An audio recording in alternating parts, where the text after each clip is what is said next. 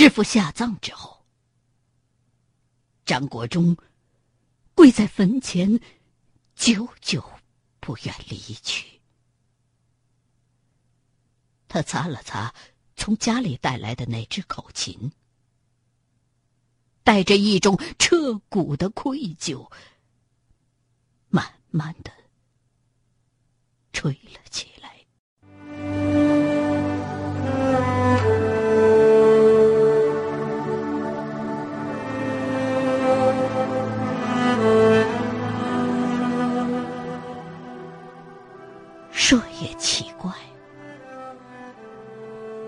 好几年没下过雨的李村儿，就在这天夜里，忽然雷声大作，下起了冰雨。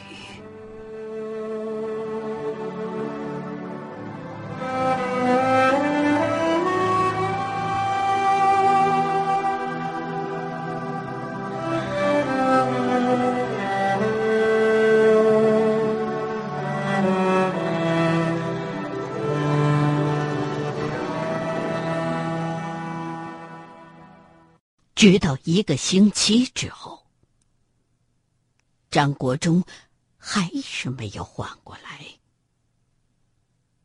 看着师傅马真人生前住的屋子里那一堆堆破烂的陈设，心头总是有一种说不出的愧疚。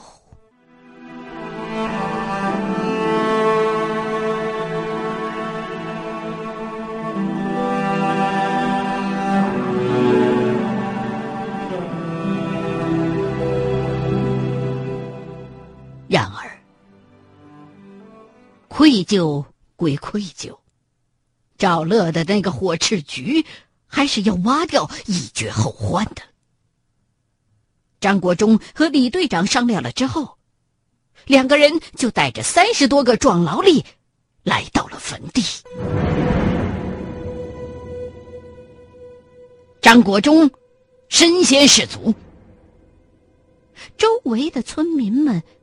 起初还是有点心虚，但是眼瞅着张国忠挖了半天，啥事儿也没有，就也开始动手了。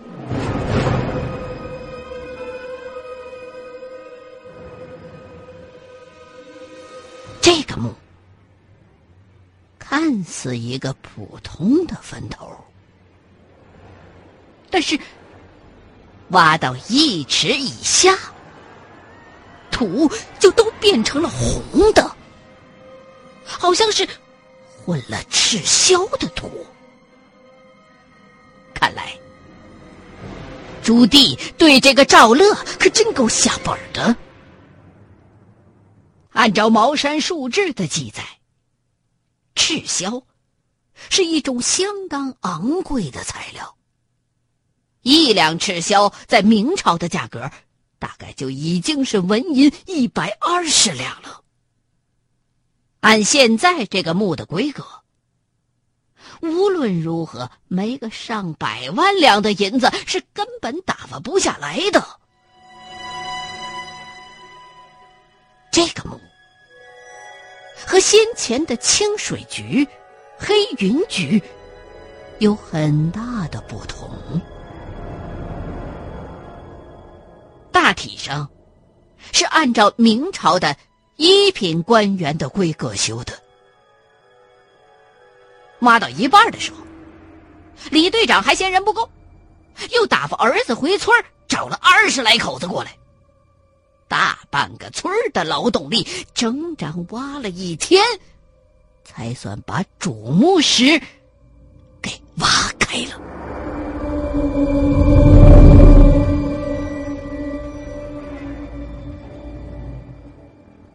这足足是一个三十米见方的大坑。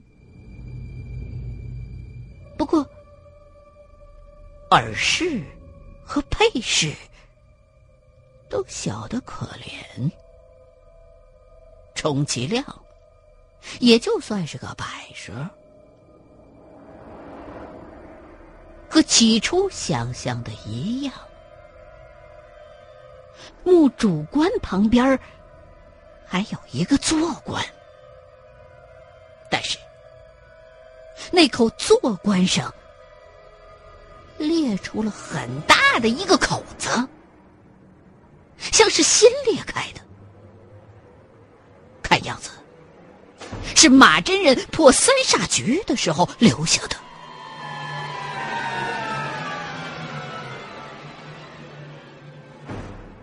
一个村民从墓石当中拖出了主棺。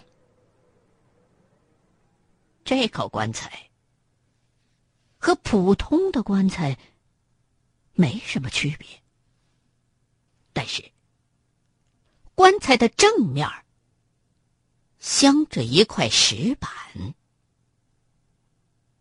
石板上是龙虎斗的图案，巨龙。缠住了猛虎，最终将猛虎压在了下面。从石板图案的内容看，埋在这里的这个赵乐，似乎真的有谋反的企图。而最后的结果，可想而知。这龙压虎的图案。应该就是朱棣最终寻求心理上的快感的表现。在赵乐被干掉的最后一刻，朱棣还不忘提醒他：“虎永远是斗不过龙的。”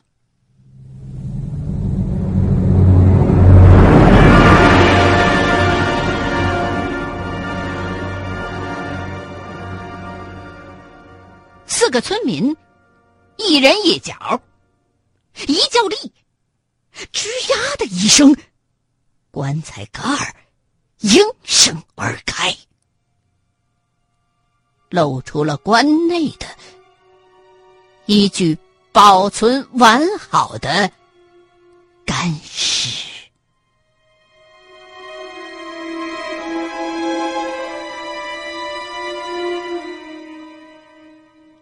这具干尸和传统意义上的干尸不太一样。在十三陵景区，曾经展览过天然风干的干尸，尸身是呈黄褐色，而这具干尸整具尸身呈黑灰色。又不像是因为地质原因形成的，倒仿佛是被烧过一样。虽说棺材里头四壁上的赤霄也有干燥剂的功能，但是绝对不可能。把一具死尸弄成这个色儿啊！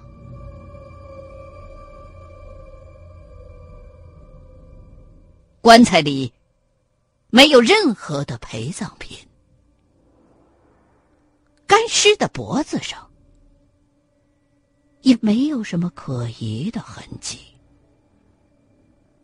身上也没有任何受伤的迹象。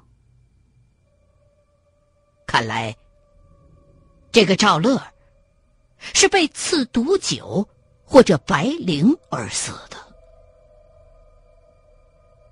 尸体的身上没有穿衣服，可头顶却戴了一顶官帽。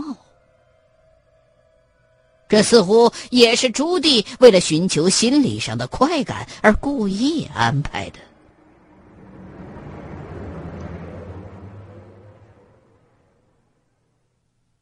仔细的看了一番之后，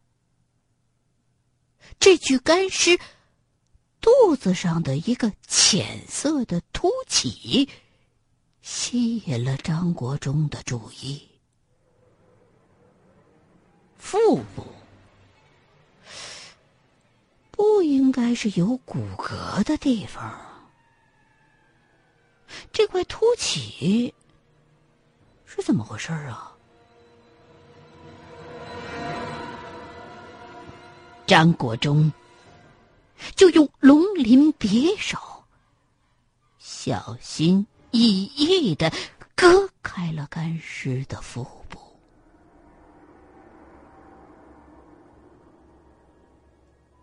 肚子里头，原来还藏着一只小瓷瓶。这个瓷瓶有食指粗细，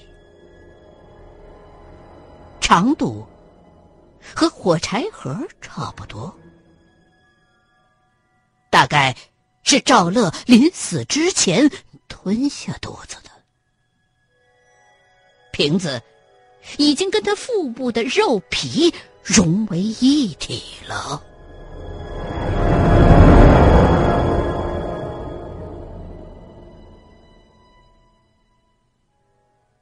拿着这只小瓷瓶，张国忠端详了半天，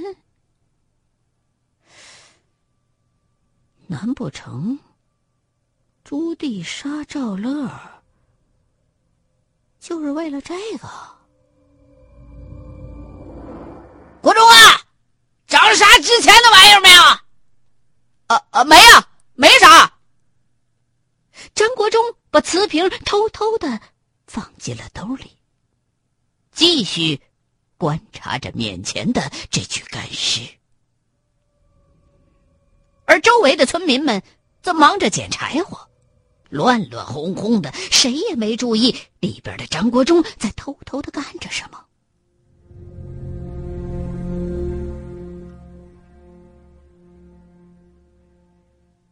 一阵大火过后，干尸被付之一炬。这天晚上，张国忠在家里边。削掉了那只神秘的小瓷瓶的蜡封，打开了瓶盖儿。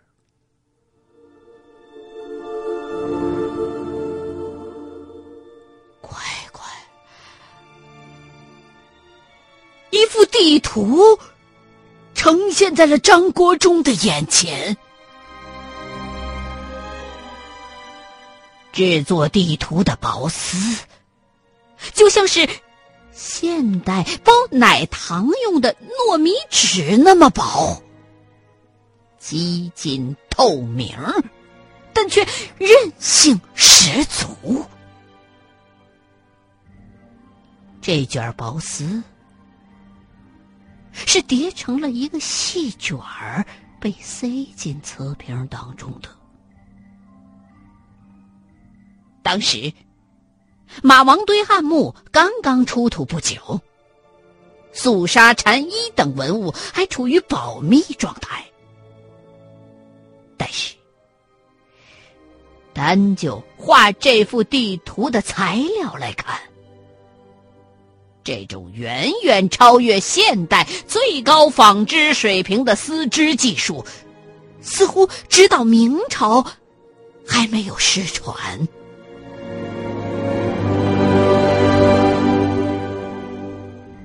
这张地图大概有八十厘米见方，上面的图案是用一种绝对不是墨的黑色的染料画上的，淡淡的那么一层，正面和背面还互不影响。地图的正面是一片连绵的山脉和几条岔路口，在其中一个岔路口的尽头画了一尊坐佛。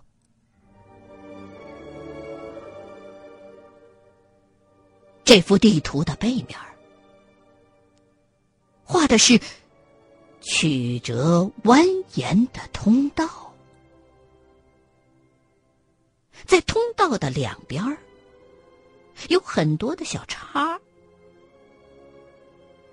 下面的落款儿用一种奇怪的文字写了长长的两大段儿，看着有点像篆刻，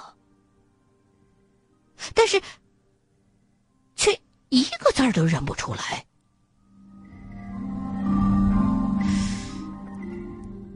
他娘的是哪国的字儿啊？张国忠也有些研究。中国古代的文字最难认的就是甲骨文和古篆文。可是，这张地图上的那两大段文字，却跟这两者都不沾边儿，也不像是任何外民族或外国的文字。准确的说，根本就不像是文字。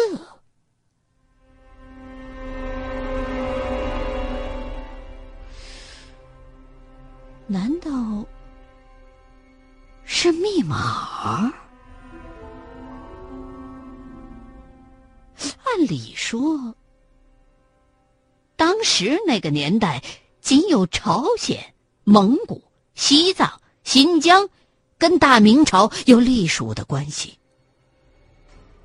但是这些乱七八糟的符号，绝不是这些国家或民族的文字。莫非是西洋或者非洲的什么字儿？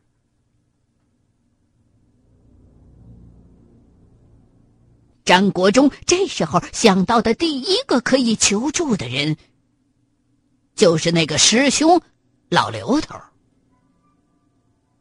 这个不争气的师兄是书法协会的，又精研茅山术。据说还会外语，干嘛不去问问他呢？于是，照着描下了地图上的符号之后，张国忠再一次让弟弟带着来找老刘头。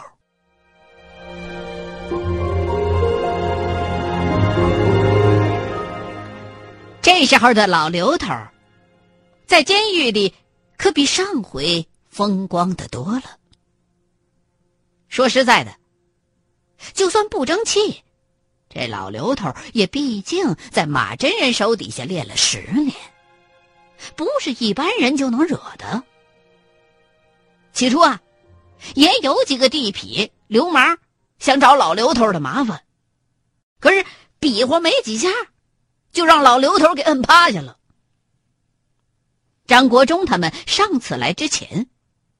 老刘头最大的对头，就是狱警。隔三差五的就被提出去弄一顿，这可不是他这把老骨头能受得了的了。可是，自打上回以后，张国义直接和狱长打了招呼，而且没过两天，就派人把狱长的舅舅曾经当过国民党军需官的老档案给送过来了。所以，对于这个全市有名的红卫兵头子，狱长也只剩下点头哈腰的份儿了。自打那以后，老刘头就过上了舒坦的日子，自然也对张国忠这个师弟有求必应。在得知师傅已经羽化的消息之后，这老刘头。竟然红起了眼圈儿。他这么一哭，张国忠也挺不住了。师兄，师傅把茅山和全真的掌教都传给我了，要不你当一个？张国忠一边抹着鼻涕眼泪，一边问：“哎，我算了，我这把年纪还长个屁呀！”我对那玩意儿不上火，你赶紧让咱兄弟想法子把我弄出去，是真格的。套了一通近乎，老刘头终于开始入正题了。有期徒刑二十年呐，是说弄出去就能弄出去的吗？张国忠并没有理会老刘头这没谱的要求，而是把那照着地图描下来的字纸递给了师兄。师兄，你认得这个不？国忠啊，这这东西，你你打哪弄来的？这老刘头也算见过世面的人，可没想到。一拿过这张纸条之后，眼瞅着就冒出了一脑门子的冷汗。我，啊，我是从一个石碑上踏下来的。对于这个并非知根知底儿的师兄，张国忠并没有说实话。老刘头死死的盯着这张纸条。这，这是天文呐！不管你打哪儿踏来的，刻这个东西的地方，千万不要再去了。但凡刻着天文的地方，都不是善茬儿。师傅不在了，咱哥俩啊，多一事不如少一事啊！